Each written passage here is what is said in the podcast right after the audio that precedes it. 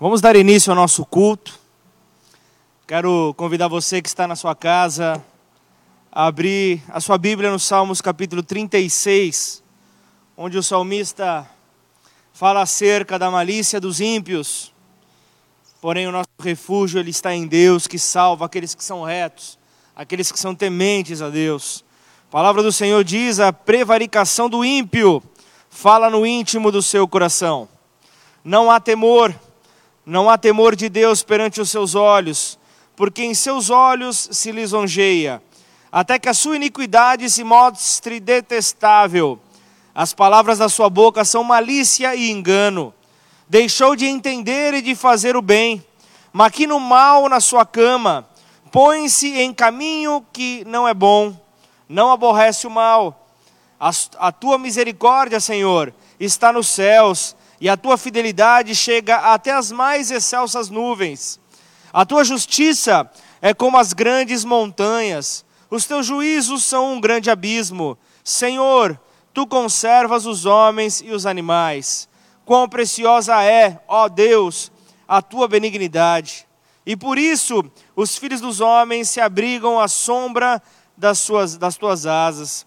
Eles se fartarão da gordura da tua casa e os farás beber da corrente das tuas delícias, porque em ti está o manancial de vida. Na tua luz veremos a luz. Estende a tua benignidade sobre os que te conhecem, e a tua justiça sobre os retos de coração. Não venha sobre mim o pé dos soberbos, e não me mova a mão dos ímpios. Ali caem os obreiros da iniquidade, cairão e não se poderão levantar. Pai, nós queremos entregar este momento a Ti. Estamos reunidos, ó Pai, para Te cultuar. Estamos reunidos, ó Pai, para prestar culto, oferta de adoração a Ti, Senhor. Sabemos, ó Deus, que onde nós estivermos, ali somos igreja, mas nesta hora nós nos reunimos, ó Pai.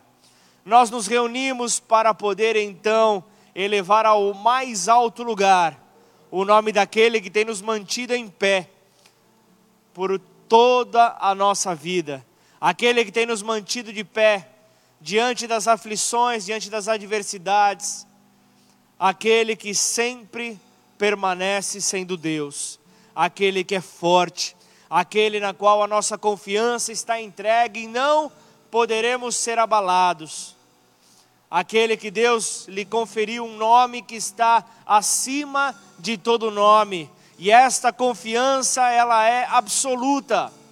Em nome de Jesus, talvez você esteja aí diante de situações que fogem ao teu controle, talvez você esteja diante de situações aonde a tua fé está sendo colocada em jogo, a tua fé está sendo questionada, aonde o teu posicionamento está sendo questionado, mas eu quero dizer algo a você nessa noite. Eu quero dizer que a tua confiança, ela precisa estar em Deus, naquele que não vacila, naquele que não há variação, naquele que não há sombra de dúvidas. Por isso, ao descansarmos neste Rei, ao descansarmos diante deste Deus, nós obtemos então a segurança que precisamos para que os nossos pés permaneçam intactos diante de toda oscilação, diante dos obstáculos que aparecem no nosso caminho, querendo nos tirar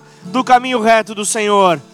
Mas nós somos aqueles que não retrocedemos, nós somos aqueles que não olhamos para trás, nós somos aqueles que olhamos apenas para o alvo, para o prêmio da soberana vocação que está em Cristo Jesus, o autor e consumador da nossa fé. A nossa fé está diante de um Deus inabalável, a nossa fé está diante de um Deus poderoso. Por isso, em nome do Senhor Jesus, com toda a sua força, com toda a sua intensidade, ofereça a sua melhor adoração a este Deus, abra os teus lábios para declarar que Ele vive, que Ele reina, e tão certo como as águas cobrem o mar, nós veremos o Deus da glória invadindo esta terra, enchendo esta terra com toda a glória, enchendo a terra com a sua glória. Em nome do Senhor Jesus, veremos sinais, veremos a manifestação dos céus por meio da igreja do Deus vivo. Em nome de Jesus, adore-o.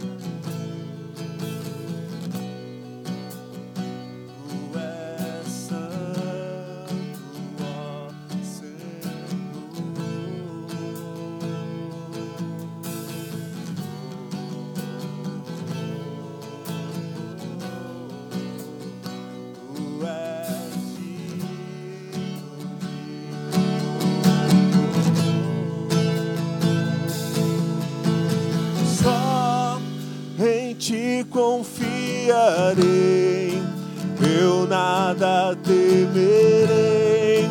Em frente eu irei, pois eu sei que vivo estás e um dia voltarás céu pra nos buscar, pra sempre reinarás. Aleluia.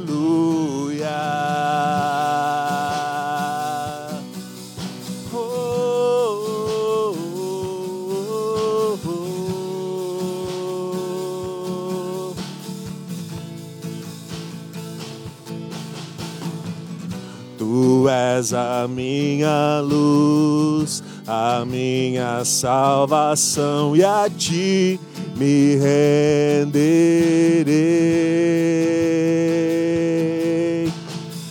Se ao teu lado estou, seguro em tuas mãos, eu nada temerei.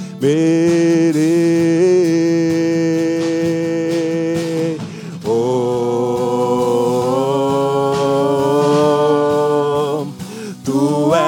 santo, ó Senhor. Oh, tu és digno de louvor. Só em ti confiarei, eu nada temerei. Em frente eu irei, pois eu sei que vivo estás e um dia voltarás do céu pra nos buscar, pra sempre reinarás. Aleluia. Só em ti confiarei, eu nada temerei.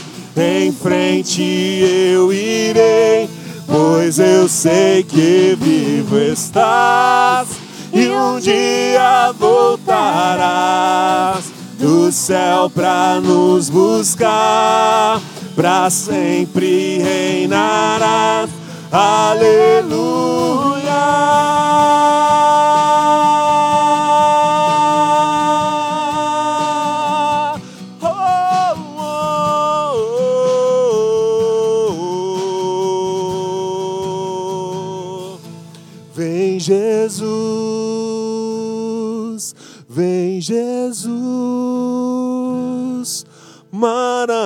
Ora vem Senhor Jesus. Vem Jesus, vem Jesus. Maranata, ora vem Senhor Jesus. Vem Jesus, vem Jesus.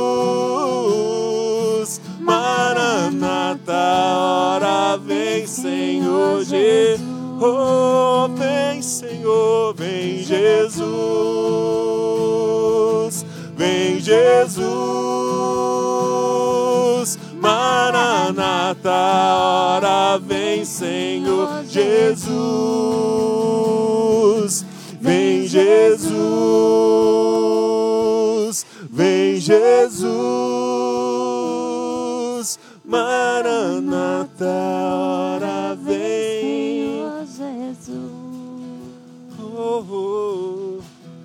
Só em ti confiarei, eu nada temerei. Em frente eu irei, pois eu sei que vivo estás e um dia voltarás do céu para nos buscar, para sempre reinará. Aleluia.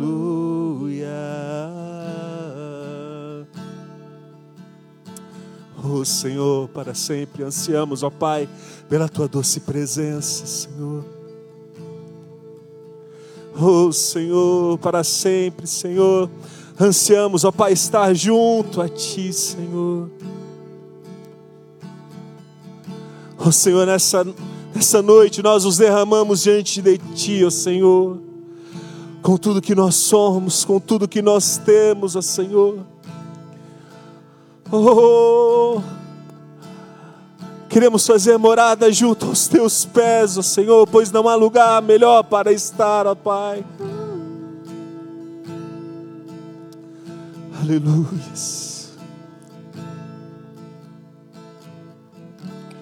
Oh, Senhor.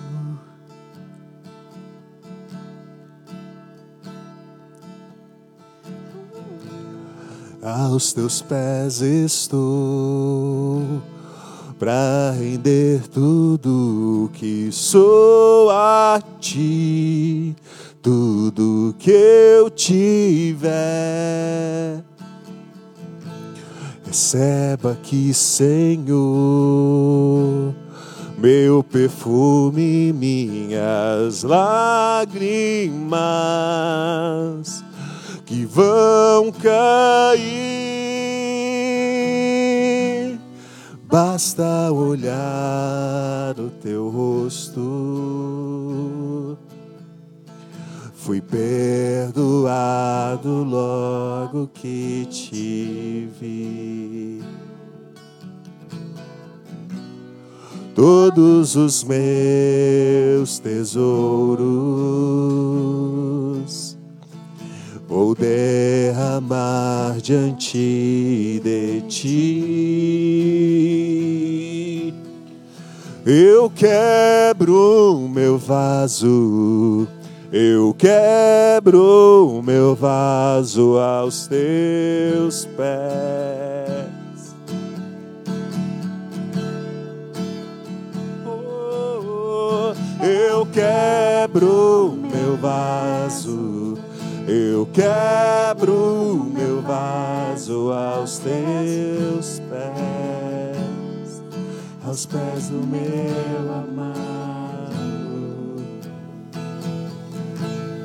aos teus pés estou para render tudo que sou a ti, tudo que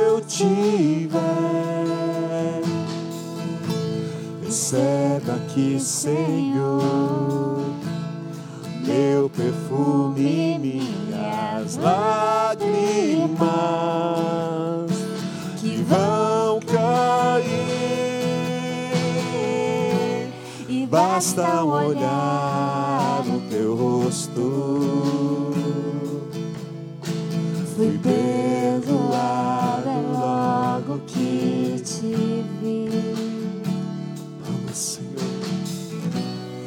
Todos os meus tesouros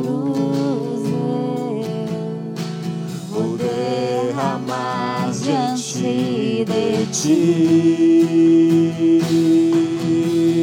Eu quebro meu vaso, eu quebro meu vaso aos teus pés, aos pés do meu amado.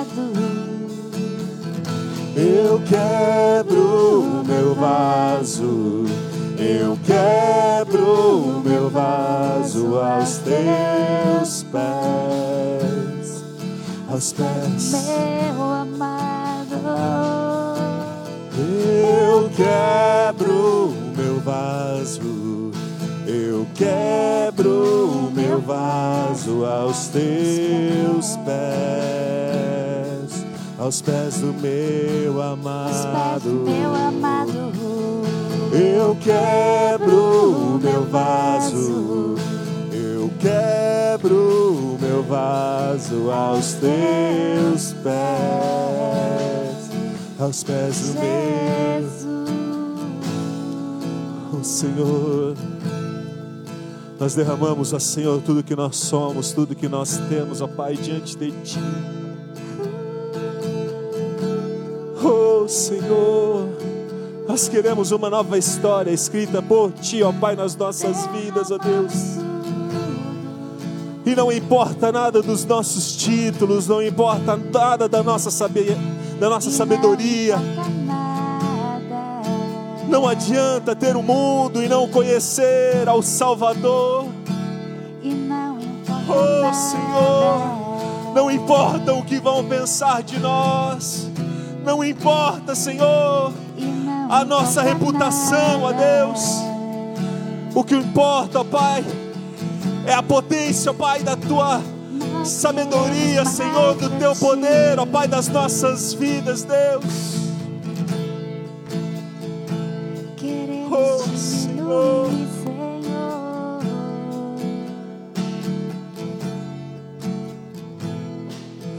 Não me importa o preço importa.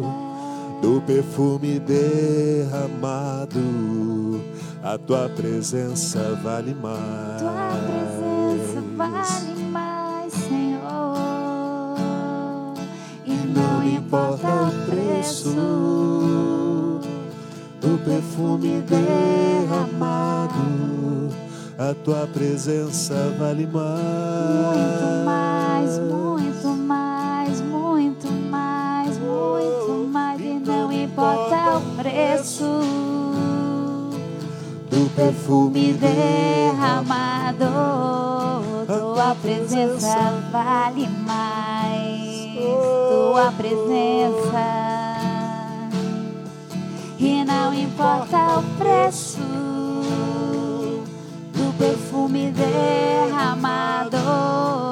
Tua presença. vale mais. Muito mais, muito mais, muito mais. E não importa o preço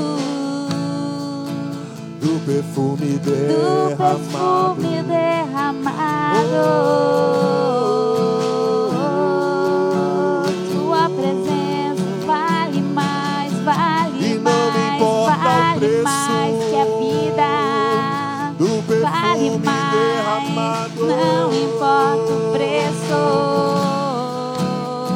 Nós nos derramamos diante de ti e não me importa o preço do perfume derramado. A tua presença vale mais. Muito mais, Senhor. E não nos importa Nada importa. Pensar de nós.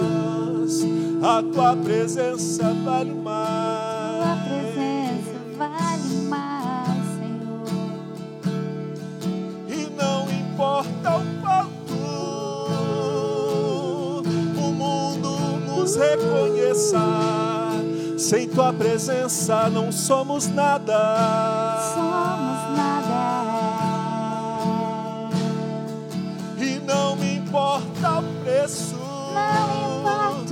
o perfume derramado, a tua presença vale mais.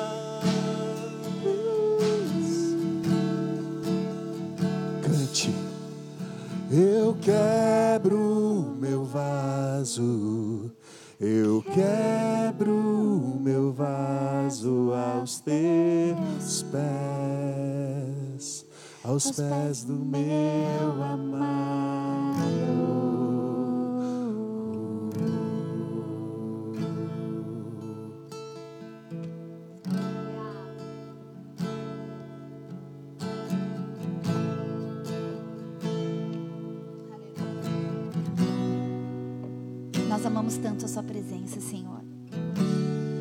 Obrigada, Jesus, pelo privilégio de estarmos reunidos aqui em adoração com tantas pessoas, Deus. Ainda que a estrutura não esteja totalmente organizada, ainda que a casa esteja vazia, o Senhor está neste lugar. Talvez ela esteja vazia de pessoas, mas ela está cheia da tua presença. E nós queremos mais de ti. Nós queremos clamar, porque nós queremos mais. E nós queremos mais a revelação de quem tu és. Enche este lugar com a tua presença, Senhor. Enche as nossas vidas. Nós queremos diminuir, que o Senhor cresça em nós e através de nós.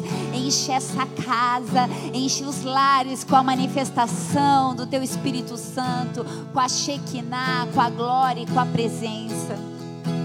Aleluia. Santo, forte, tudo és para mim. Santo,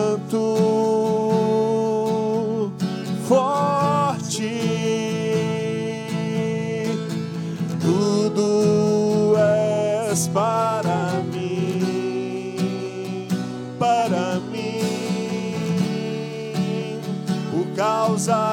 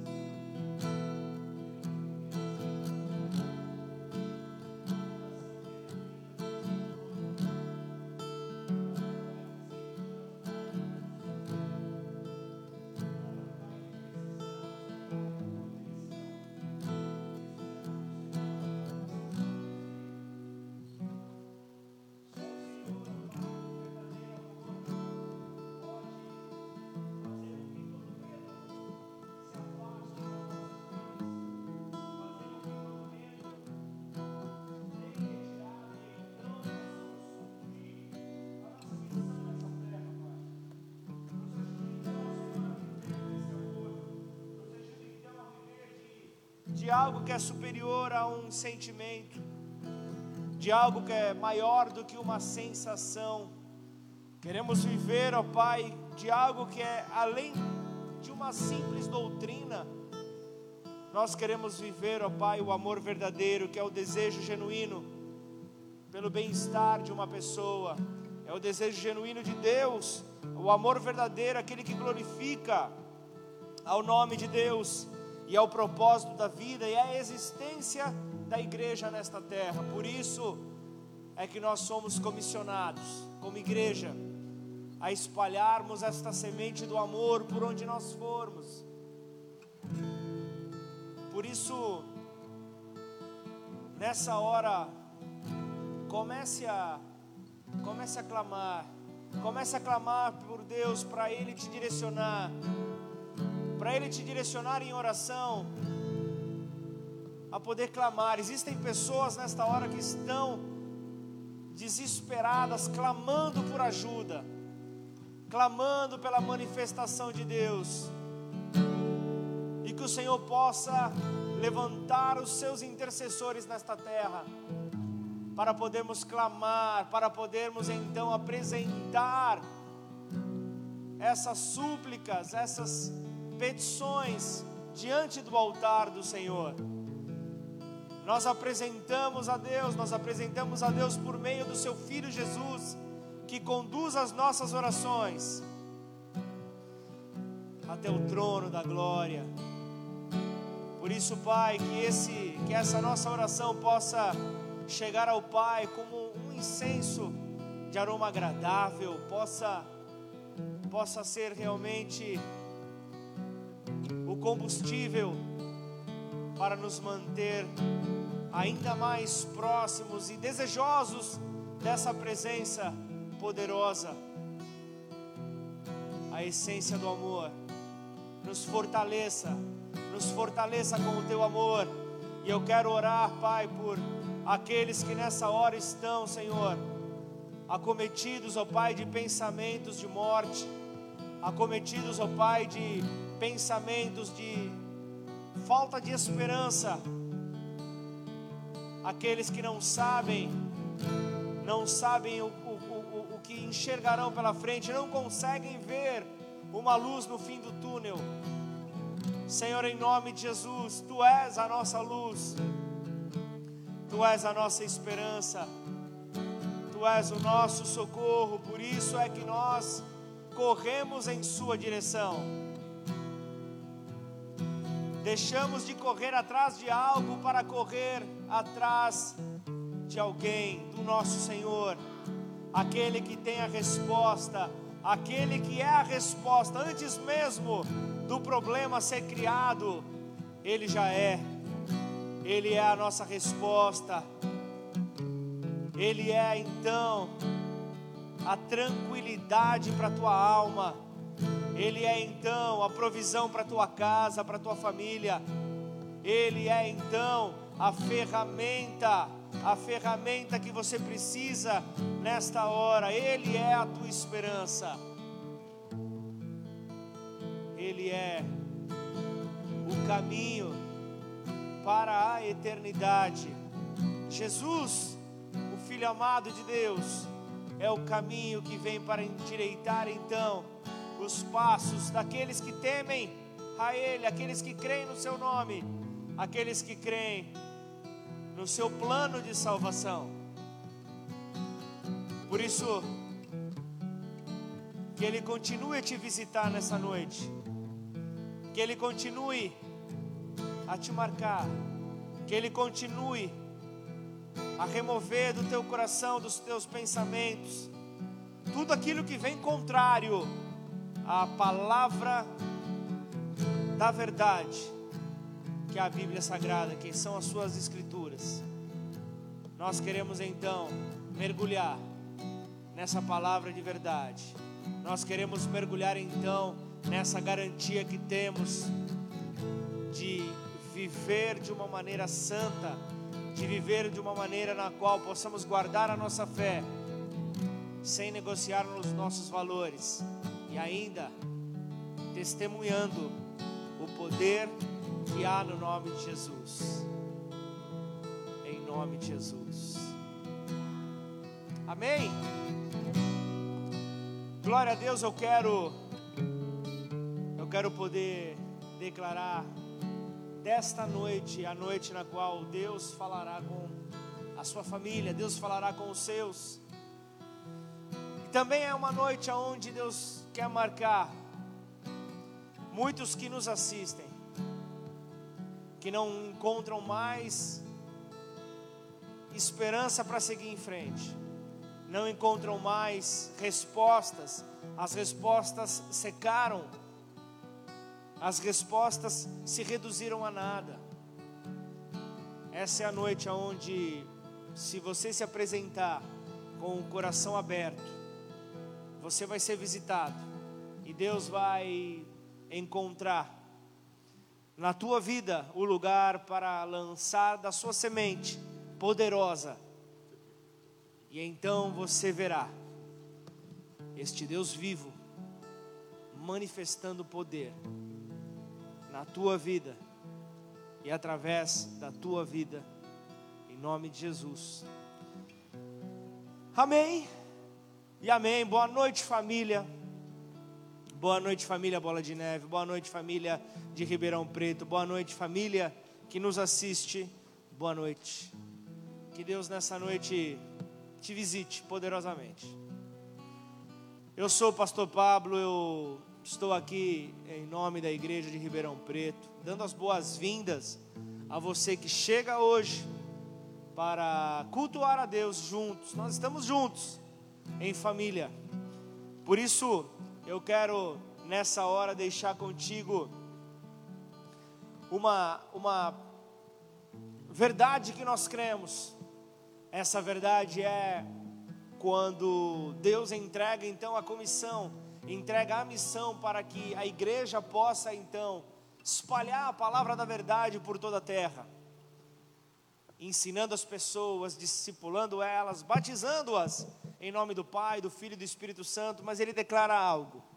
Ele declara que ele estará conosco todos os dias das nossas vidas, até a consumação dos séculos. Isso vale para você. Isso vale para tua família. Isso vale para todo aquele que nele crê. Então guarde isso, você não está sozinho. Você não está sozinha. Por isso creia creia que a igreja, por mais que os templos estejam fechados momentaneamente, a igreja continua sendo igreja, aonde muitos dos trabalhos são anônimos, muitos dos trabalhos são no secreto. Talvez você acredite que nada está acontecendo, mas tem joelhos dobrados, tem pessoas que estão nessa hora chorando por você chorando para que a palavra continue a ser anunciada, para que a palavra encontre corações quebrantados, mas que antes disso, Deus possa encontrar em você um lugar para que o arrependimento aconteça e então teu coração esteja aberto, para que essa palavra encontre um solo fértil. Deus responde ao clamor de um povo. Deus responde ao arrependimento. Deus responde à fé. Então mova-se em fé. Mova-se em fé. Nós não cessaremos o anunciar das boas novas. Porque um dia, lá atrás, 20 anos atrás, um jovem creu. Nós hoje vivemos respostas de orações, de choros que aconteceram lá atrás. Jovens que foram taxados de malucos, pessoas que foram taxadas de inconsequentes, afinal de contas, como você vai abrir uma igreja de jovens? Como você vai acreditar que, que um jovem vai ter compromisso?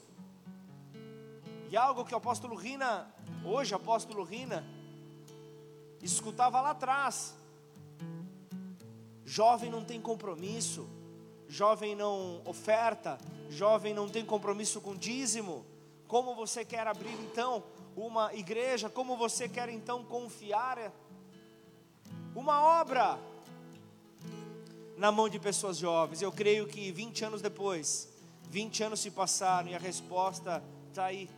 Quando uma palavra ela vem de Deus, essa palavra ela se confirma e é o próprio Deus quem a confirma.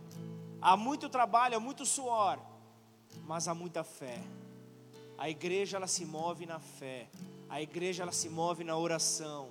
Nós somos uma igreja que nos movemos na oração. Por isso, não, não, não tire esse momento como um momento de férias. É um momento onde você deve estar aí antenado, você deve estar aí conectado, justamente para interceder junto, porque juntos nós continuaremos a manter esta obra de pé. Pessoas continuam sendo assistidas. É o órfão, a viúva, o mais necessitado continua, mesmo com as limitações que nós estamos, a obra de Deus não para. Isso tudo porque você creu. Isso tudo porque a igreja continua se movendo, porque o Espírito Santo é o fortalecimento dela, porque nós entregamos a Ele uma espada, que é a espada da fé. É a fé que nós temos e que Ele nos move no sobrenatural. Por isso nós continuaremos com a nossa vida de devocional, nossa vida de intimidade, a nossa vida de entrega mas eu também continuo, você também tem que continuar com a tua vida de generosidade, a tua vida de, de contribuição, a tua vida de participação nessa obra. Então eu quero falar contigo que que está aí nos ouvindo, eu quero falar com você que já é membro dessa casa, que já entende é, como a igreja atua, já entende como a igreja funciona, como ela se move. Eu quero que você então possa se mover nesse sobrenatural, eu quero que você possa se mover nesta verdade que, que conduz a igreja ao longo desses anos. Eu quero que você entenda que por causa de corações generosos, por causa de corações que compreenderam que há uma necessidade, existem compromissos e uma porta continua aberta. E desta porta, tantas outras já começaram. O interior de São Paulo começa a ser tomado, porque lá atrás houve alguém que creu. E então quero que você continue. Se você está no Facebook, certamente você já está vendo ali as informações de como contribuir. Se você puder nessa hora, entre no seu aplicativo, faça isso ou se programe para depois você estar fazendo isso. Se você é, nos acompanha pelo Instagram, eu quero que você também veja ali no descritivo ali do, do, da, desta transmissão as informações. E então a nossa parte continuará sendo feita. A igreja ela, ela, ela não investe muito tempo a falar por mais que seja uma verdade que nós precisamos falar, você que é dessa casa, você entende a verdade que nós seguimos e como nós nos posicionamos de uma maneira reta, de uma maneira fiel, de uma maneira sincera. Então, continue sendo este que tem um coração fiel. Nós continuaremos a ver vidas sendo salvas, nós continuaremos vidas sendo transformadas, continuaremos família, vendo famílias sendo transformadas. Então, continuamos, continuemos a fazer a nossa parte anunciando as boas novas. Assim que nós podemos então glorificar o nome do Senhor. Amém? Então, eu quero que você se prepare e enche o teu coração de expectativa. Nós iremos hoje dar continuidade à, à série que vinha acontecendo a respeito da iniquidade. Toma nota aí, pega seu bloco de notas, pega um caderno, mas não perde essa mensagem por nada. Nos acompanhe, se cair a transmissão, continue conectado, não fica de fora Fica até o final, até o amém final. Deus vai falar muito contigo, em nome de Jesus. Quero então chamar a nossa pastora, que vai nessa noite ser voz de Deus sobre as nossas vidas. Glória a Deus. Obrigada. Deus é bom, Deus é fiel, Deus é poderoso, Deus é grande, Deus é exaltado. Não há outro a quem a gente queira mais do que a Ele, amém? Glória a Deus. Então vamos lá. Tá tudo certo aí? Estou aqui, é esse lugar mesmo? Amém. Glória a Deus. Vamos orar mais uma vez. Feche seus olhos aí na sua casa. Pai, eu quero na verdade, clamar e interceder pela minha vida e pela vida dos meus irmãos que estão conectados neste momento, em tantos lugares, Pai, em seus lares. E em nome de Jesus Cristo, o pedido, a intercessão, a petição é que essa palavra seja é, eficaz, seja poderosa, seja ungida, que ela cumpra o propósito para qual o Senhor a designou, Deus. Que o teu nome seja exaltado e engrandecido a glória, a honra, o louvor, o domínio e toda exaltação somente ao Senhor e que esta palavra também possa trazer para as nossas vidas restauração, libertação, cura, conserto, confronto, consolo, acalanto e vida, vida em abundância. Eu oro em nome de Jesus para que os teus planos sejam estabelecidos no céu e na terra. Em nome de Jesus, se você crê, diga amém. Glória a Deus, amém. Então vamos lá. A gente está no meio de uma série chamada Iniquidade. Na verdade, esse é o terceiro culto. Se você não assistiu o culto 1 e o culto 2, você pode entrar no podcast Fala Pastor. Você procura o link lá no Instagram, arroba Juliana Modesto D'Ambrose ou arroba Pablo underline D'Ambrose. E aí você vai encontrar o link. Ao contrário, é D'Ambrose underline Pablo. Então, você encontra os links lá e você pode procurar essas palavras, tá bom? O, sub, o tema é iniquidade, o subtema dessa palavra é tirando o véu e clamando por justiça. Então, é um assunto muito profundo tratar de iniquidade. E, na verdade, eu quero te desafiar a mergulhar nos outros dois, nas outras duas mensagens anteriores. Ouça novamente, o Senhor vai trazer alimento concreto, base, comida feijoada, sólida para você, tá bom? Então eu preciso voltar, né, para falar algumas coisas que eu já disse nos outros cultos, mas para trazer base para quem está assistindo somente esse. O que é iniquidade, pastora? Iniquidade, como eu disse nos cultos anteriores, eu vou chamar de substância. Então, iniquidade é uma. Antes de falar o que é iniquidade, eu vou falar o que é fé. Na verdade, a fé é uma substância, porque a gente não toca, vamos usar esse termo, é uma substância do que, que no, de crença, aquilo que nós cremos, que tem poder para ativar o invisível, que tem, prover, tem poder para ativar o sobrenatural. Então, da mesma forma que eu posso falar que fé é essa substância, eu quero falar que o conceito de iniquidade está diretamente ligado ao coração distorcido de Satanás, que produziu essa substância. A, essa substância espiritual chamada iniquidade, que teve origem na maldade, em Satanás, em Lúcifer. Você está comigo? Fala aí na sua casa, amém. Então, iniquidade é a institucionalização do pecado ou da corrupção. E etimologicamente essa palavra significa aquilo que é distorcido ou que está desviado da palavra de Deus, dos conceitos de Deus. Então, eu quero começar esse culto incitando a sua imaginação. Se você pudesse visualizar a iniquidade, a gente veria algo. Imagina um cordão umbilical, para as mamães é mais fácil, né? Imagina um cordão umbilical, só que um cordão umbilical negro, todo torcido, todo retorcido, cheio de nós, de centenas de nós, de nós com trapos, trapos sujos, trapos repletos de informações, de pactos que se acumularam ao, ao longo da nossa geração. Então, quero que você imagine exatamente essa cena. Então, você sabe que nós herdamos qualidades físicas dos nossos antepassados. Vou te dar um exemplo. A minha filha ela tem olhos azuis, como a bisavó. Não veio nem do papai e nem da mamãe, nem dos avós paternos, mas veio da bisavó.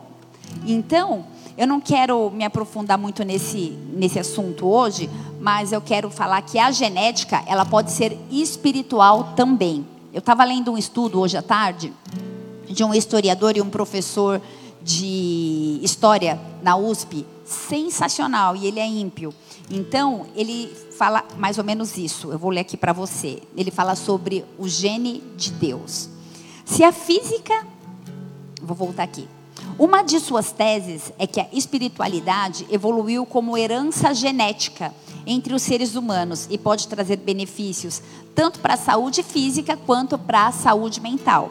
Se a física ensina que a matéria que compõe os nossos corpos é, construí, é constituído de fragmentos cósmicos, na verdade, essa é a fé de uma pessoa ímpia, né? Ele crê que é de fragmentos cósmicos. Eu creio que é de Adão e Eva e você também. Mas eu quero que você entenda o pensamento dele. Prestem atenção nesta afirmativa. A genética pode nos auxiliar a compreender melhor as raízes evolutivas da espiritualidade. Ou seja, a gente traz uma carga genética espiritual dos nossos pais, dos nossos avós, dos nossos bisavós, dos nossos antepassados. Você está comigo?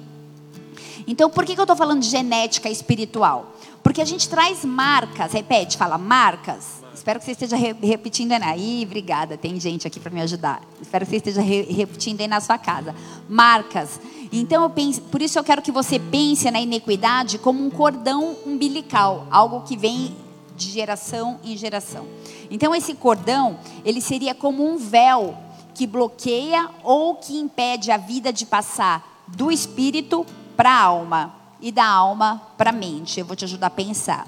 Esse véu chamado iniquidade, ele impede que as informações contidas no gene de Deus, que esse próprio professor historiador ímpio diz que nós temos o gene de Deus, impede que esse gene de Deus que está no nosso espírito seja passado para nossa alma e com, que é o centro das nossas emoções e consequentemente para nossa mente. Você está comigo? Por quê? Porque tem um véu e esse véu é chamado iniquidade.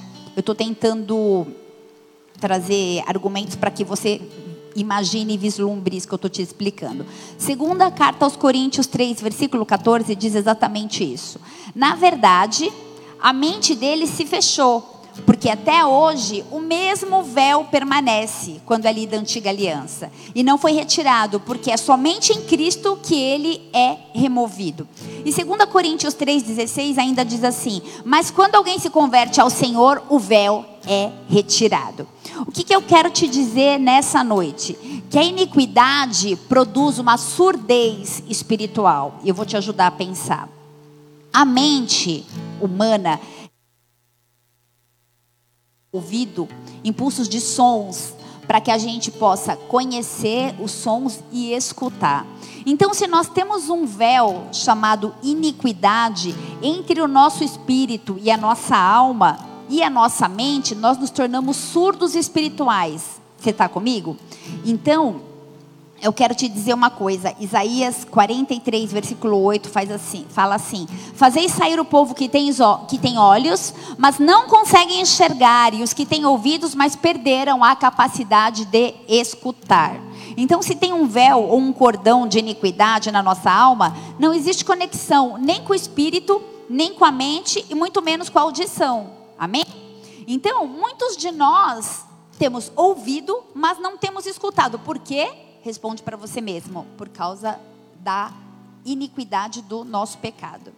Salmo 58, versículo 3 diz assim: Os ímpios erram o caminho desde o ventre, porque no ventre já existe raiz de iniquidade. E desviam-se os mentirosos desde que nascem, e o seu veneno é como veneno de serpente tapam os ouvidos como a cobra, que se faz de surda para não ouvir a música dos encantadores, que fazem encantamentos com tanta habilidade. Então, muitas vezes nós, eu e você, podemos nos fazer de surdos como essa cobra, para não ser encantada pela música. Muitas vezes, inconsciente ou consciente, nós ouvimos a palavra de Deus, mas nós não permitirmos ser envolvidos por essa palavra, porque a iniquidade não permite a gente escutar, a gente ouve, mas não escuta. Então, o que, que eu quero te dizer? Que o plano original de Deus é que todos, fala todos, inclusive eu, o plano original de Deus é que todos nós venhamos a escutar a voz de Deus. João 10, versículo 27 diz assim: as minhas ovelhas ouvem a minha voz, e eu as conheço, e elas me seguem. Você está aí? Então, as ovelhas de Jesus, são palavras de Jesus, João 10, 27, ouvem a voz dele, o conhecem e o seguem. A ovelha conhece a voz do seu pastor. Qual tipo de voz você está escutando? Eu sei que nós estamos em um momento onde muitas vozes ecoam na mídia, talvez dentro da sua casa, talvez opiniões dos grupos de WhatsApp, Instagram e todas essas enxurradas de live que a gente tem visto por aí. Mas você tem ouvido a voz de Deus e essa é a pergunta que eu quero te fazer nesse momento. A voz de Deus, ela se torna nítida ou ela se torna confusa, dependendo do nível de iniquidade na nossa vida. Vou repetir. A voz de Deus ela se torna nítida ou confusa dependendo do nível de iniquidade na nossa vida. Isaías 59, versículo 1 diz assim: O braço do Senhor, eu amo essa passagem. O braço do Senhor não está encolhido para que não possa salvar e o seu ouvido tão surdo que não possa ouvir. Mas, fala, mas mas as suas maldades, iniquidades fazem separação entre Deus e vocês. Os seus pecados esconderam de vocês o rosto de Deus e por isso ele não os ouvirá. Então, o que, que eu tenho que fazer, pastora? Porque nós servimos um Deus que não é maneta, a mão dele não está encolhida, ele quer nos abençoar. O desejo dele é nos abençoar, nos restaurar, nos curar. E por que talvez eu ou você não estejamos vivendo a plenitude da bênção de Deus ou da palavra de Deus? Por causa da iniquidade do pecado, da raiz do pecado. Você está aí? Então, os nossos pecados impedem. Você está aí? Vou ler de novo. O braço do Senhor não está encolhido para que Ele não possa nos salvar e o ouvido dele tão surdo que não possa nos ouvir. Mas as nossas iniquidades fazem separação entre nós e Deus. E os nossos pecados nos escondem do Senhor, escondem o rosto de Deus, do Senhor, porque o Senhor é santo. Então, o que, que eu tenho que fazer, pastor, em nome de Jesus? Confessar. A palavra é confessar. Pastora, de novo, orar em arrependimento, pedindo perdão. Ah, não, de novo, falar de confessar pecado, de se arrepender. Eu preciso que você entenda a importância do arrependimento genuíno e sincero que nos conduz a uma conversão de verdade. E nós precisamos apregoar esse evangelho. Muitas pessoas têm sonhos, vou dar um exemplo, consumidos talvez por sexo ou por aberrações e não conseguem se libertar. Talvez você esteja me ouvindo aí, você já aceitou Jesus como seu Senhor e Salvador, e você é cometido de tantos pensamentos e você fala: Meu Deus, por que eu ainda vivo isso? Peça perdão pela raiz da iniquidade. Invista um tempo em arrependimento. Senhor, me perdoa. Não, é um quebrantamento sincero e genuíno diante de Deus, porque Ele é nosso fiel advogado, amém? Diante de Jesus Cristo. Então, o véu da iniquidade, ele precisa ser removido dos nossos sentidos, e eu digo tato, olfato, paladar, audição, visão, porque muitos hoje são salvos, muitos hoje creem em Jesus como Salvador, como Senhor, mas estão surdos ou cego, cegos, espiritualmente falando. Então existe esse véu. E para esse véu ser retirado, é necessário que você, que eu, somente eu ou você temos o poder de fazer isso. Que a gente identifique áreas das nossas vidas que ainda não se renderam ao senhorio de Jesus.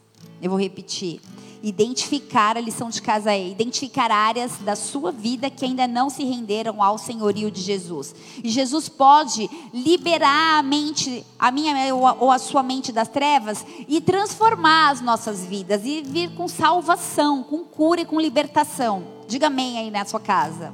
João 14, versículo 19 diz assim: Logo, dentre em pouco o mundo não me verá mais, mas vocês me verão. Vocês, porém, me verão. O mundo não enxerga Jesus, mas nós enxergamos porque o véu que separava não separa mais. O véu foi rasgado e nós temos livre acesso à sala do trono. Mas o véu da iniquidade pode fazer separação da iniquidade do pecado da minha vida, da sua vida para com Deus. Muitos de nós não nos movemos com liberdade em Cristo, porque a iniquidade ela nos enche de culpa, ela nos enche de uma incredulidade, e no véu a culpa e a incredulidade não passam. Para se mover em plenitude é necessário purificar os nossos corações de toda a iniquidade. Eu quero fazer um parênteses aqui para colocar um assunto chamado obstinação. Fala comigo, obstinação. Porque eu estou trazendo revelações aqui com muita base bíblica, mas sempre existem pessoas dispostas a terem sua própria opinião acerca de determinados assuntos, e tudo bem, porque cada um é livre para ter a sua opinião. Mas eu quero chamar de pessoas teimosas e pessoas obstinosas, obstinadas, pessoas que fazem da sua própria opinião um ídolo, pessoas que não conseguem escutar uma outra versão. Obstinação é aquela pessoa que diz: Eu estou certo, eu estou certa, eu não vou mudar de opinião. Pessoas obstinadas não gostam de rever metodologias, conceitos, dogmas. Pessoas obstinadas, elas não gostam de não serem a dona ou os donos da razão. E tradições ou formas teológicas de pensar não deixam muitas vezes Deus intervir porque ele respeita o nosso livre-arbítrio. Diga amém. Um véu, muitas vezes, nos impede de ouvir a voz de Deus. Ah, porque minha mãe falou que era assim, porque minha avó falou que era assim, e essa cadeia de iniquidade religiosa vem passando culturalmente para as nossas vidas, e a verdade revelada não é tão verdade assim para nós. Então, o que, que eu quero trazer nessa noite. Eu quero clamar para que todos nós possamos ser revestidos de um manto de humildade. De um manto de humildade, para que a gente possa ser conduzido ao arrependimento de práticas religiosas ou de práticas pecaminosas, de forma consciente ou inconsciente, que muitas vezes a gente não está disposto a largar, porque a gente acha que está certo. E a gente está, na verdade, não quer dar o braço a torcer, que eu tenho 44 anos e essa altura do campeonato vou ter que mudar tudo aquilo que eu acreditei minha vida inteira.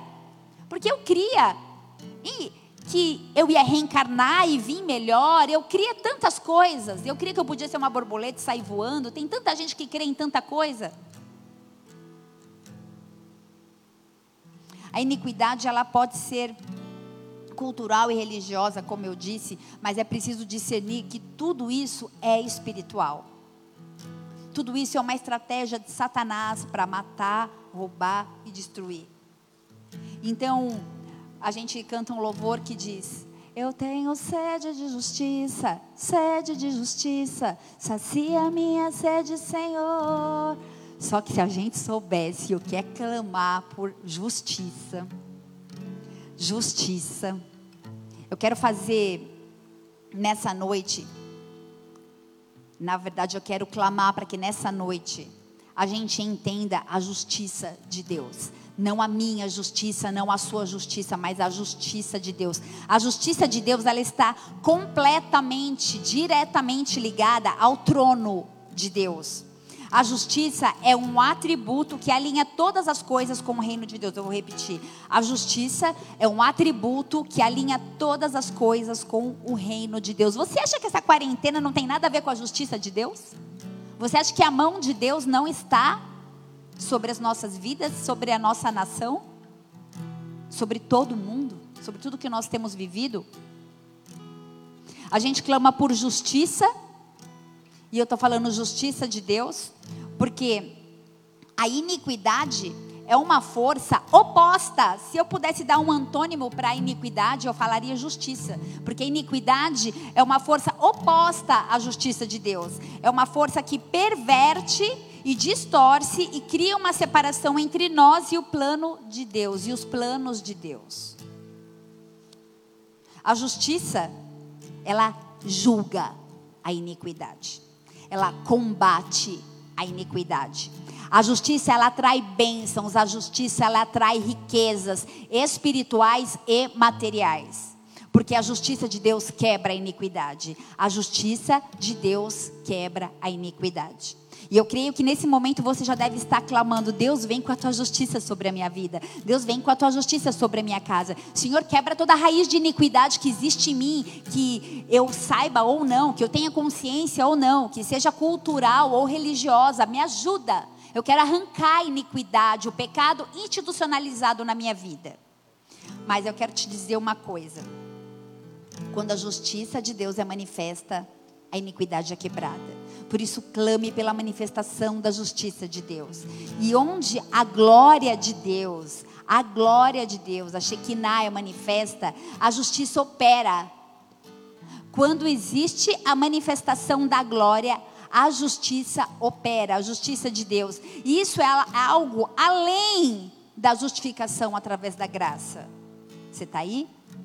Eu não estou falando de salvação. Eu não estou falando de uma justificação através da fé, através da graça, que Jesus Cristo morreu e o sangue dele me justifica. Mas eu estou falando de uma justificação pela fé, pelo poder de Deus, pelo sobrenatural de Deus, que destrói toda a raiz de iniquidade. A glória de Deus, ela é diferente da unção de Deus sobre nós, porque quando a unção de Deus vem, nós somos cheios de alegria, nós somos cheios de amor, nós vivemos algo sobrenatural. Mas quando a glória vem, o fogo, o fogo consumidor de Deus queima e destrói tudo aquilo que nos separa dele. O fogo consumidor de Deus vai invadir a tua casa e vai destruir tudo aquilo que te separa de Deus. Espírito Santo de Deus, eu declaro a manifestação da glória. Eu declaro fogo sobre as famílias, Pai, que estão ouvindo. Espírito Santo de Deus, vem com a justiça, vem com a glória e vem, Senhor, em nome de Jesus, quebrar tudo aquilo que impede que a sua mão venha nos alcançar, porque nós não servimos a um Deus maneta. Diga amém, dê uma salva de palmas a Jesus, porque Ele é bom. Aleluia! Só entra na dimensão da glória aquele que arranca a raiz da iniquidade. O peso da imensa raiz de iniquidade, ele só vai ser arrancado com fogo e com a glória de Deus. Passar pelo fogo é um processo necessário para todos aqueles que caminham com o Senhor. A glória de Deus, ela traz revelação. A glória de Deus, ela traz juízo. A glória de Deus, ela traz correção. Ela traz alinhamento. E em alguns extremos, ela traz também destruição para recomeçar. Talvez nesse exato momento na nossa nação, nós estamos hoje no trigésimo dia do primeiro óbito do coronavírus. 30 dias. E o nosso vamos falar a nossa nação, nosso país, mas o mundo está um caos.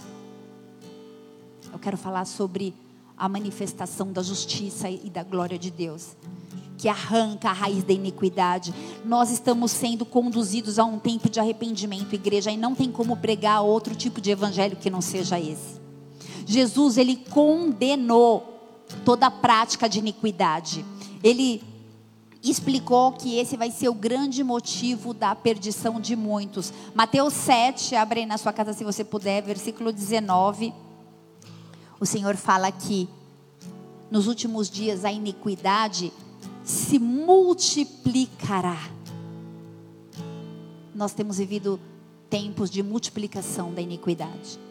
Mateus 7, versículo 19 diz: Toda árvore que não produz bons frutos, ela é cortada e lançada onde? No fogo. Assim, pelos seus frutos vocês os reconhecerão. Nós seremos reconhecidos não é pelo que a gente fala, é pelo que a gente faz. Não são palavras, são atitudes. Nem todo aquele que me diz Senhor, Senhor entrará no reino de Deus, mas apenas aquele que faz a vontade do meu Pai que está nos céus. Muitos me dirão naquele dia: Senhor, Senhor, nós profetizamos em Teu nome, em Teu nome expulsamos demônios, realizamos nós muitos milagres. E então eu lhes direi claramente: Nunca os conheci. Afastem-se de mim, vós que praticais a iniquidade. Os nossos frutos revelam o nosso caráter. Eu vou repetir. Os nossos frutos revelam o nosso caráter. E a gente não pode parar de declarar palavras de louvor e viver uma hipocrisia fazendo a nossa própria vontade. Muitas vezes a gente tem atitudes que não condizem com tem palavras que não condizem com as nossas atitudes. Mateus 24, versículo 12 fala assim: Devido ao aumento da iniquidade, o amor se esfriará. Sabe por que o amor está se esfriando em nosso meio? Porque a iniquidade tem aumentado. É chegado um tempo em que o Senhor nos chama para olhar para dentro de nós. Ele permitiu que esse vírus de fora nos levasse, nos levasse para dentro, para de, dentro, né, para dentro, para dentro das nossas casas, para dentro de nós mesmos. É um tempo de análise. O que eu tenho feito da minha vida? Deus está restaurando todas as coisas antes do seu retorno. Eu creio, igreja, eu creio profundamente na cruz. Eu creio profundamente na obra da cruz. A obra da cruz é minha razão de viver. Eu creio na redenção, eu creio na justificação, eu creio que nós somos salvos pela graça por meio da fé. Mas eu creio que nós temos diluído o evangelho em metodologias de autoestima.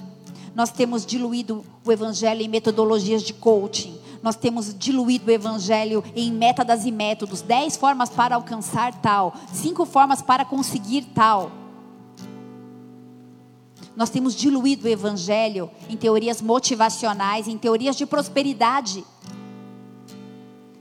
O evangelho precisa confrontar o pecado. Nós estamos prestes a ver grandes coisas. Eis que é chegado um tempo de avivamento. Nós estamos às margens da plenitude da vida abundante que nos foi prometida. E eu vos darei vida e vida em abundância, diz o Senhor. Por isso é necessário que a gente tenha aliança com o Santo dos Santos. Sem santidade não veremos a Deus. Sem santidade não veremos a Deus. Não adianta nós repetirmos orações sem entendimento do pecado. Não adianta nós fazermos assistência social ou assistencialismo cheios de iniquidade habitando em nós. Muitos cristãos professos vivem sobre a crença que foram justificados pela graça e que entrarão no reino de Deus, mas andam de mãos dadas com práticas de pecado. E essa é uma palavra para nos levar ao arrependimento, para nos levar aos pés do Senhor. Talvez por uma cegueira talvez por uma surdez espiritual causado pela iniquidade. Por isso eu quero trazer certeza ao teu entendimento nessa noite. Sem santidade não veremos ao Senhor. Romanos 10, 10 diz que com a boca a gente confessa a salvação. Por isso a gente faz apelo em todos os cultos. Por isso a gente encontra pessoas e a gente conduz pessoas a fazer uma confissão de fé. Mas a palavra, essa mesma passagem, Romanos 10, 10, na parte B, diz assim: Mas com o coração cremos para a justiça. Eu confesso com a minha boca, mas o meu coração crê para a justiça de Deus. Em 1 João 3,9 fala assim: todo aquele que é nascido de Deus não vive na prática do pecado, pois o que permanece nele é a semente divina. Semente divina, DNA de Deus. E ora, esse não pode viver pecando porque ele é nascido de Deus. Eu vou encerrar essa passagem. Na verdade, eu vou encerrar esse culto falando de Gálatas 5, versículo 24. Os que pertencem a Cristo crucificaram a carne com as paixões e os desejos. Deixa eu te fazer uma pergunta. Você entende o que é crucificar? Você consegue pensar na imagem de Jesus crucificado? A palavra diz que nós crucificaríamos a nossa carne. Quantos de nós estamos dispostos? A carne, a cobiça e toda a concupiscência dos olhos. Crucificar a iniquidade. Essa é uma noite onde nós vamos crucificar a iniquidade. Deixa eu te contar uma história. Em Mateus 19, depois você lê na, na sua casa, tinha um jovem, esse jovem se aproximou de Jesus e ele falou que ele queria seguir Jesus. Muitas pessoas seguiam Jesus nesse momento. E Jesus respondeu e disse assim: Você quer me seguir? Vende tudo que você tem e me siga. E quando aquele jovem ouviu isso, ele se afastou muito triste, porque a palavra diz que ele tinha muitas riquezas. Nos dias de hoje, talvez esse jovem ouvisse de mim, ou talvez até de você, não se preocupe. Tudo bem. Você não precisa dar o seu dinheiro. Você não precisa dar a sua amante. Você não precisa dar o seu ódio, nem o seu ídolo, nem o seu alcoolismo. Jesus te ama. E ama mesmo. Deixa eu fazer uma oração para você e ele vai habitar no seu coração. Você acha que vai? Seja sincero com você mesmo. Você acha que Jesus habita em um coração iníquo? De uma pessoa que não se arrepende porque ele confessou com os lábios uma oração que ele nem sabe o que significa? Nós não podemos mais pregar um evangelho que não traz confronto. Sem confronto, sem arrependimento, não tem salvação. A gente não pode achar que sem mudança de hábito a gente caminha com Jesus. Eis que tudo que era velho se faz novo. Sabe por quê? A palavra diz que nós somos imagem de Cristo. Nós somos a imagem de Cristo. Você sabe disso? Nós somos a imagem de Cristo Jesus. Porque Jesus ele passou por dois processos, um de morte e um de ressurreição. Deixa eu te falar, morto não sente dor. Enquanto nós sentimos dor, nós não morremos. Nós ainda estamos vivos demais. E quando nós res, somos ressuscitados, ou nós nos tornarmos ressurretos para passar pelo mesmo processo de Jesus, para sermos a imagem e semelhança de Jesus e formos ressurretos, nós recebemos a chave para a vida eterna e por isso nada mais importa. Nada mais importa. Posso ouvir um amém? O que tem atrelado a tua vida? Como você tem caminhado no Evangelho com Jesus Cristo? Eu falei que eu ia encerrar, eu estou olhando aqui, eu tenho mais um tempinho. Eu quero que você anote aí, tome nota, como o pastor disse, Isaías 59. Isaías 59, leia esse capítulo todo na tua casa. Isaías 59, ele fala no capítulo todo acerca de iniquidade. E nós vamos encerrar esse culto fazendo um ato de arrependimento. Sem arrependimento não há conversão. E eu vou basear essa oração de arrependimento em Isaías 59. Mas antes eu quero te dizer o que o dicionário diz acerca de arrependimento eu, eu te digo que não são lágrimas, não são lágrimas, lágrimas de remorso. Judas chorou e se enforcou. Mas a mudança de comportamento são lágrimas como de João, que ao ser confrontado por Jesus, João, tu me amas, tu me amas, tu me amas três vezes. A palavra diz que ele chorou amargamente e após esse tempo de arrependimento, a história foi mudada. João não Pedro, né? Falei, João. Pedro, tu me amas? Pedro, tu me amas? E a igreja foi edificada sobre Pedro. Arrependimento, segundo o dicionário, diz assim: pesar ou lamentação pelo mal cometido, contrição negação ou desistência de algo feito ou pensado em tempos passados. Arrependimento ainda é uma faculdade concedida às partes de, fazer, de desfazer algum contrato anteriormente celebrado. Nós fazemos contratos no mundo espiritual com as trevas antes de conhecermos a Jesus. E o arrependimento, ele diz que nós rasgamos esse contrato. A palavra de Deus diz que toda escrita de dívida foi rasgada. E para concluir, eu digo que arrependimento é um ato central que consiste em um sentimento de repúdio, um sentimento de rejeição sincera por parte do pecador ao seu comportamento anterior. Feche seus olhos, vamos orar.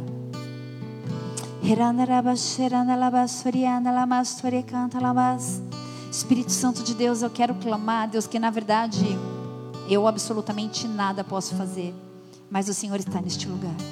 Teu Espírito está sobre este lugar, Teu Espírito está sobre a minha vida para curar, para restaurar e para trazer a palavra do Senhor.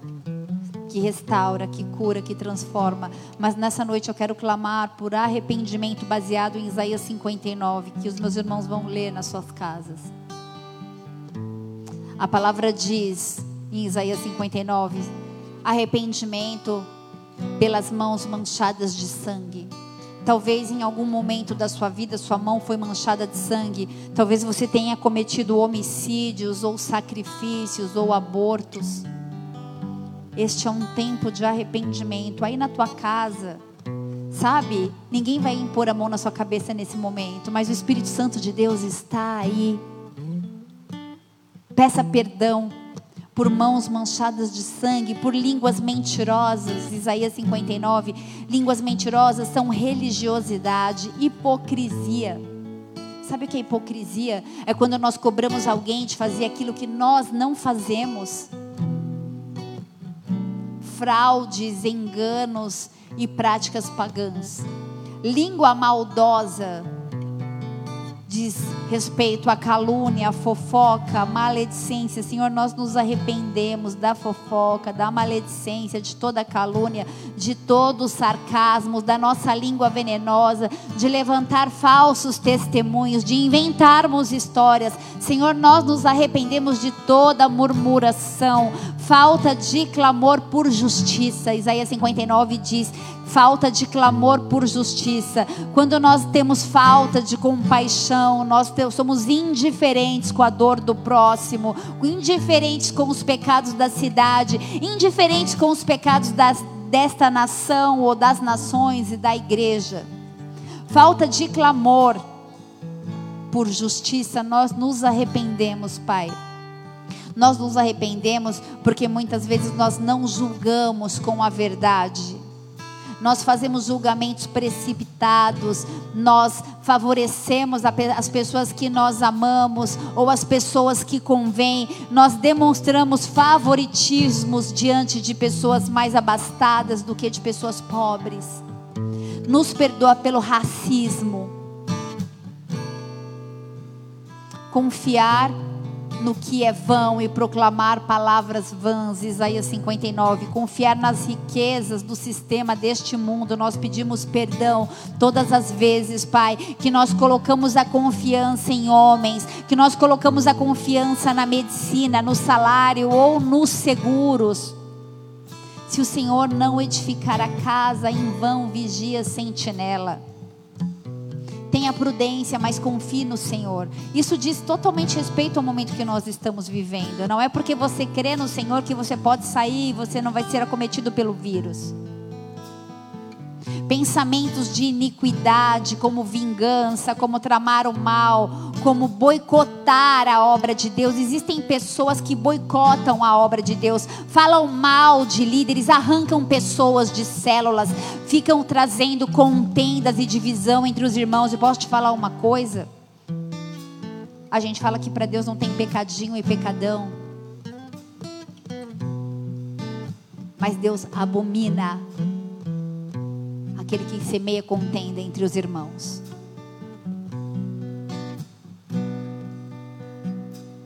Pensamentos de iniquidade, nós nos arrependemos, Pai, por todo pensamento de iniquidade, por toda vingança, por todas as vezes que nós tramamos o mal, todas as vezes que nós somos cheios de ressentimentos, de amargura. Nós pedimos perdão por não andarmos com a justiça, confiar muito mais na justiça do homem ao invés de confiar na justiça de Deus. Todas as vezes que nós assumimos o governo da nossa própria vida, nós pedimos perdão ao Senhor. Nós colocamos muitas vezes as nossas decisões acima das decisões do Senhor e nós pedimos perdão por isso.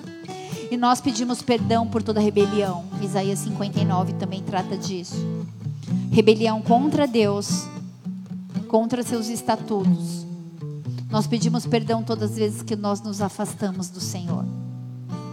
Todas as vezes que nós confiamos em outros deuses ou que somos idólatras. Que vivemos o ocultismo, a feitiçaria, a adivinhação, a nova era, o satanismo. Todas as vezes que nós nos rendemos a mamon, nós pedimos perdão, Senhor. Senhor, em nome de Jesus, nós queremos confessar palavras, Pai, situações, coisas que nós vivemos em nosso passado e apresentar diante do Senhor, clamando por perdão, clamando por restauração. Clame ao Senhor. Se o meu povo chama pelo meu nome, se humilhar e orar e se arrepender dos seus maus caminhos, então eu ouvirei do céu, eu perdoarei os seus pecados, eu sararei a sua terra. A chave é o arrependimento. A chave é a confissão de pecado. Nós, Pai, em nome de Jesus, nós queremos pedir que toda raiz da iniquidade seja arrancada pela manifestação da glória de Deus. Vem com a tua glória, vem com a tua presença. Espírito Santo de Deus, enche os lares com a Shekinah.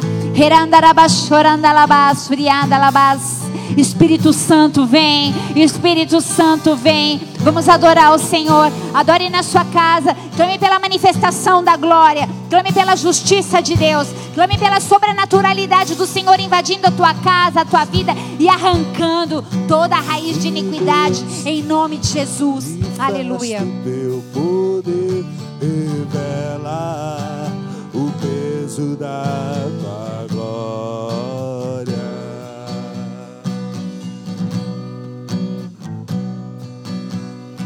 Espírito do vivo Deus, manifesta o teu poder, revela o peso da tua glória. Espírito Santo, clame por isso. Espírito do vivo Deus, manifesta o teu poder, revela tua glória. Espírito Santo, Espírito Santo, declare mais uma vez. Espírito do vivo Deus, manifesta o teu poder, revela o peso da tua glória. Vem com o peso da tua glória aqui, Senhor. Vem com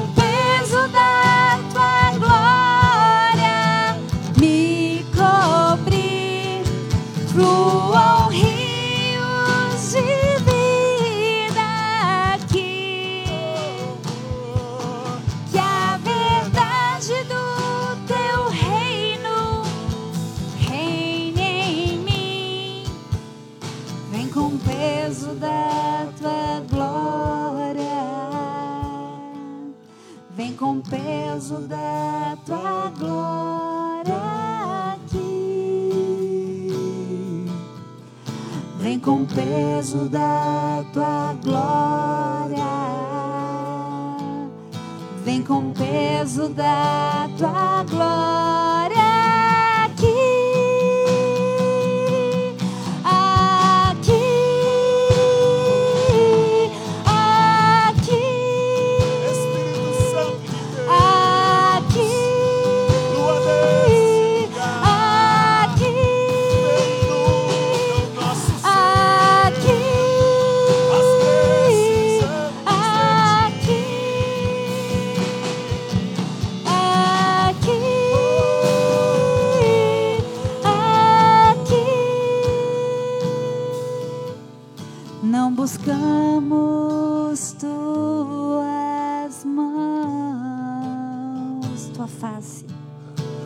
tua face queremos. Nós queremos ver tua face, Senhor,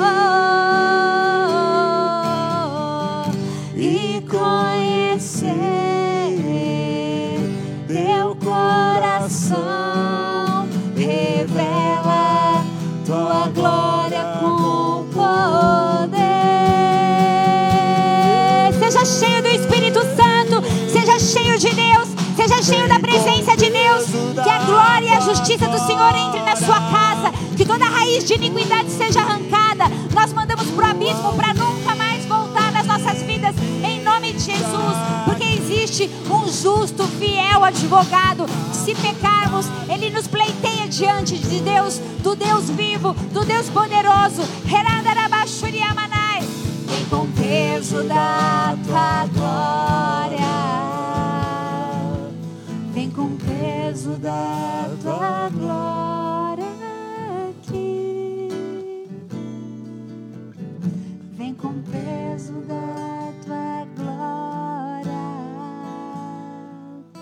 Vem com peso da tua glória. Aí na sua casa, em nome de Jesus. Libera essa palavra sobre a sua vida, amém? Em nome de Jesus, toma posse dessa palavra, que ela seja incrustada no teu coração, na tua alma, no teu entendimento. Que você tenha discernimento acerca de toda surdez e de toda cegueira espiritual. Nós declaramos que o véu que separava não separa mais. O véu que separava não separa mais. E a justiça de Deus é sobre a sua vida. Em nome de Jesus. Se você ainda não teve a oportunidade, não apenas de confessar com os teus lábios, mas de clamar pela justiça de Deus, eu quero te dar essa oportunidade nesse momento. Repita essa oração com entendimento. Aí no seu lugar, diga: Senhor Jesus, nesta noite eu declaro que eu me arrependo dos meus maus caminhos. Eu peço perdão por toda raiz de iniquidade geracional, consciente ou inconsciente, cultural ou religioso, eu lanço para o abismo, eu me arrependo em nome de Jesus e eu declaro que eis que tudo que era velho se faz novo na minha vida. Eu sou livre para viver com Cristo. O sangue de Jesus que verteu na cruz do Calvário te justifica e você é chamado de filho filho. O Senhor nessa noite te chama de filho amado, filha amada. E na autoridade do nome de Jesus, eu expulso da sua vida todo o espírito de morte, todo o pensamento de morte, toda sentença de morte. Lanço para o abismo para nunca mais voltar na sua vida, porque o Senhor libera para a sua vida vida, vida, vida, vida, vida em abundância. Em nome de Jesus, dê uma salva de palmas bem forte a Ele. Escreve o nome dos teus filhos no livro da vida, em nome de Jesus. Aleluia. Glória a Deus, igreja. Eu quero concluir esse culto falando que se você tirou uma foto aí na sua casa, a gente lançou uma campanha. É, tire uma foto com seus familiares, com seus amigos ou sozinho mesmo, participando desses cultos online e poste nas suas redes sociais marcando arroba bola de neve Ribeirão Preto, a gente vai repostar, tá bom? Glória a Deus. Atenção, fique de olho aí que às 22 horas a gente vai ter um monte virtual, live de oração com o presbítero Gabriel, líder da nossa intercessão aqui, homem de Deus. Já manda um beijo para o Gabi, para Dani, para toda a família e para todos vocês que estão aí celebrando a Cristo conosco. Glória a Deus. Fique ligado. Fique em casa. Deus te abençoe. Glória a Deus.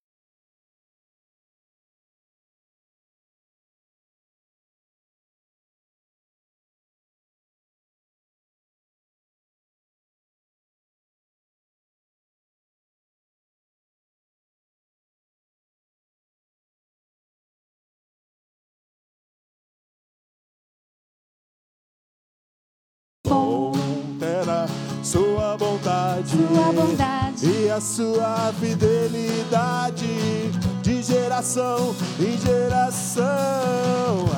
Aleluia, glória, aleluia, aleluia, glória, aleluia, aleluia, glória, aleluia, aleluia, glória, aleluia. Celebrai com júbilo, Senhor todos os moradores da terra.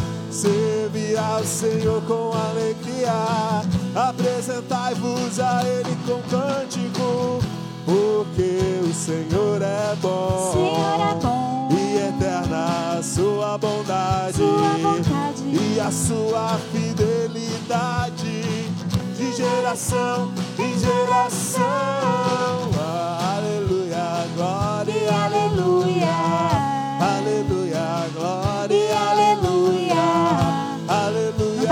我来